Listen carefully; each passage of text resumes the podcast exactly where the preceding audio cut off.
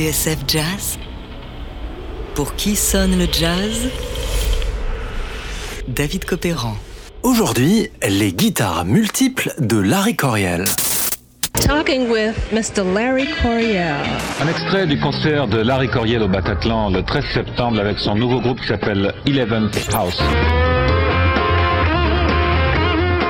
An interview with guitarist Larry Coryell.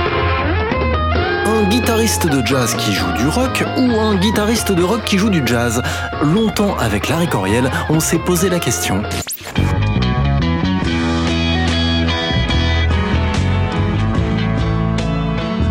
Sa carrière a débuté à la fin des années 60, précisément à l'époque où la star c'était le guitariste et la musique branchée sur les paradis artificiels et le courant électrique.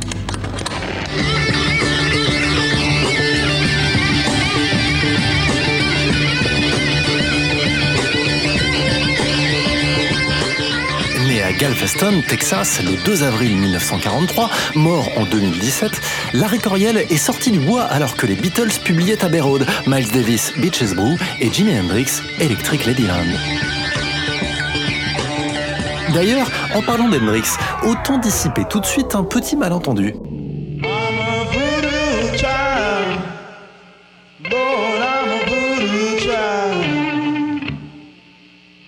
Coriel a bien croisé la route du Voodoo Child, ils n'ont jamais joué ensemble, si ce n'est lors d'une jam au Sin Club de New York en 1968. Et encore, Hendrix ne tenait pas la guitare, mais la basse.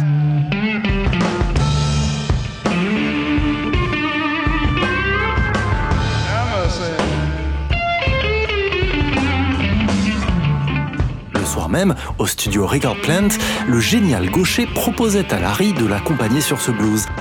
Mais Coriel ne se sentait pas d'attaque, alors il était resté sagement en régie à l'écouter.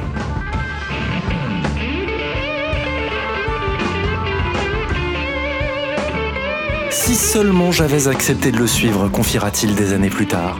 Mais à l'époque, j'étais beaucoup trop défoncé.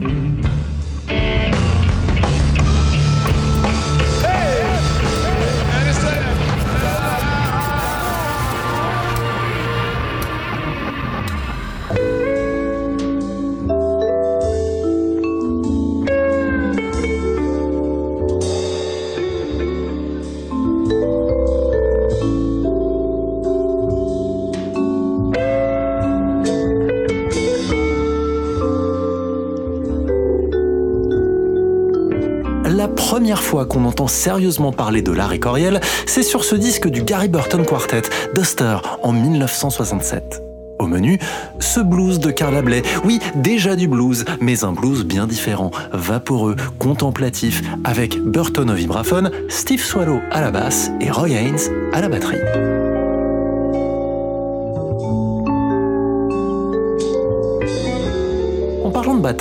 En 1968, Coriel enregistre un duo avec Elvin Jones, le bras droit de Coltrane. Cela faisait un an qu'il se tournait autour. Coriel s'était même payé le luxe de lui poser un lapin alors qu'il devait l'accompagner en studio pour le label Impulse.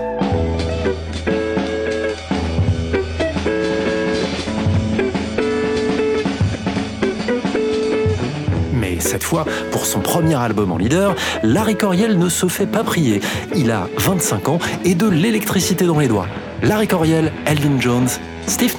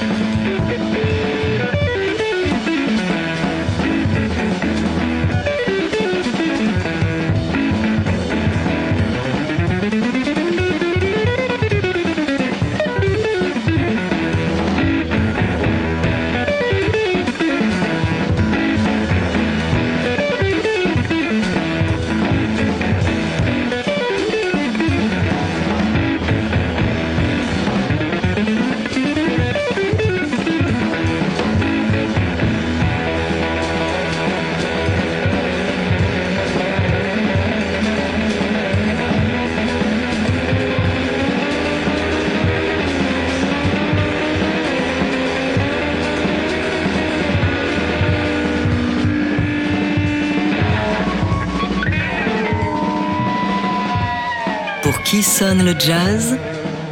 David Copéran sur TSF Jazz. Aujourd'hui, les guitares multiples de Larry Coryell.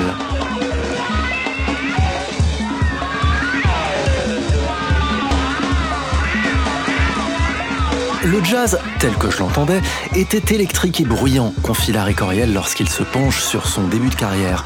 Une époque au tournant des années 60-70 où il ne jurait que par Jimi Hendrix.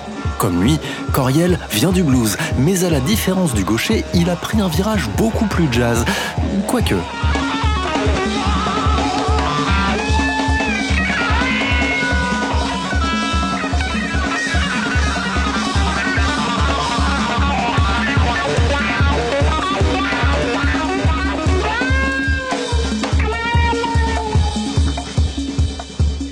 1971, Larry Coryell enregistre Gypsy Queen, un titre sauvage sur lequel il retrouve Roy Haynes à la batterie.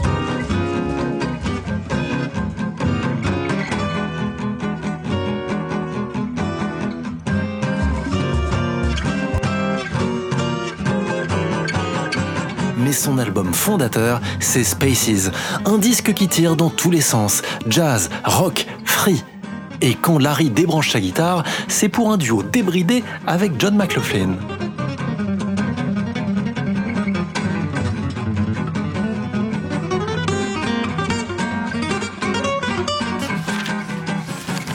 Alors que le syndrome psychédélique gagne du terrain, note la revue Downbeat, Larry Coryell a tout. Les cheveux longs, les lunettes noires, les chemises de couleur, le Levis et les boots. Ça, c'est quand il ne pose pas avec sa femme et ses enfants dans le plus simple appareil sur une pochette de disque. Autre mœurs, autre temps.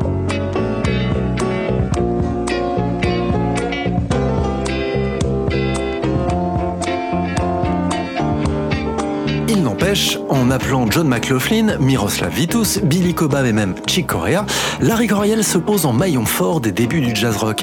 Oui, le jazz rock, un gros mot pour nos oreilles d'aujourd'hui, mais à l'époque, c'est l'avenir.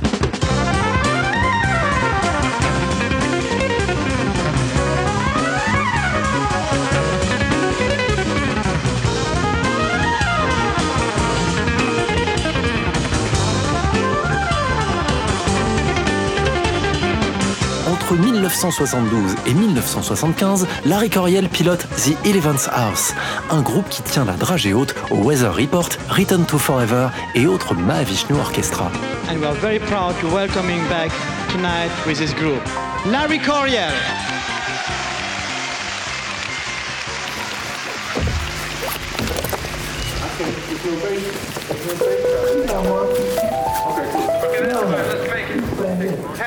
go, man.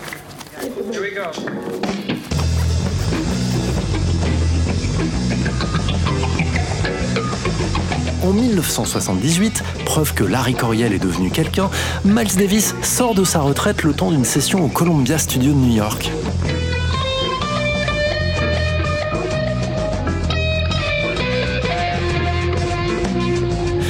D'épée dans l'eau. Si Coryell fait le job, Miles ne joue pas une note de trompette et les bandes sont remisées au placard. Larry décide alors de débrancher sa guitare. Tout ça par la faute d'un journaliste qui, après l'un de ses concerts, a écrit que le seul moment de la soirée où il avait senti l'âme de Coryell, c'était lorsqu'il jouait à la guitare sèche.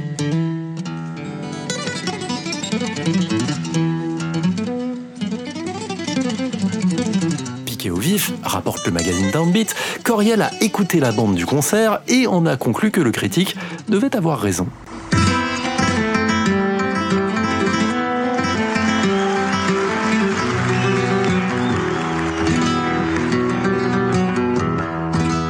En 1979, Coryell repart sur les routes avec John McLaughlin et Paco de Lucia. Un trio de guitares aux confins du jazz, du classique et du flamenco. C'est un immense succès.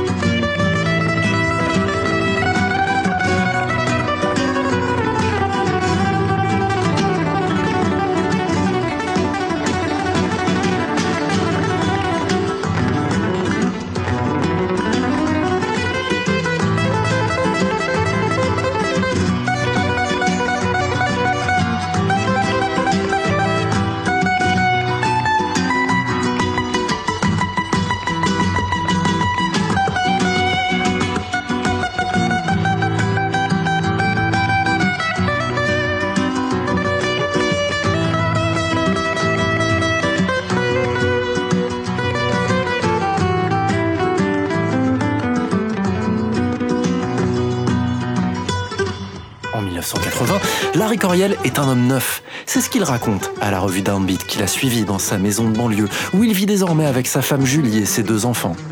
Il a vaincu la drogue et l'alcool, dit-il, et sa priorité n'est plus la musique, mais la survie. À un moment, poursuit-il, je n'étais même pas sûr de rester en vie. Alors, à notre question de départ, Larry Coriel était-il un guitariste de jazz qui joue du rock ou bien un guitariste de rock qui joue du jazz? Voilà ce qu'il avait répondu, je cite. Le jazz rock ne savait pas dans quelle direction aller. Alors, je suis revenu à mon point de départ, à ce que j'aimais le plus lorsque j'ai découvert le jazz, à toutes ces choses qui restent et qui se trouvent être celles que j'aime le plus. Je suis un musicien de jazz, poursuit Coriel. Bien sûr, je suis passé par beaucoup d'autres choses et on m'a étiqueté différemment, mais je suis un guitariste de jazz. Je l'ai toujours été.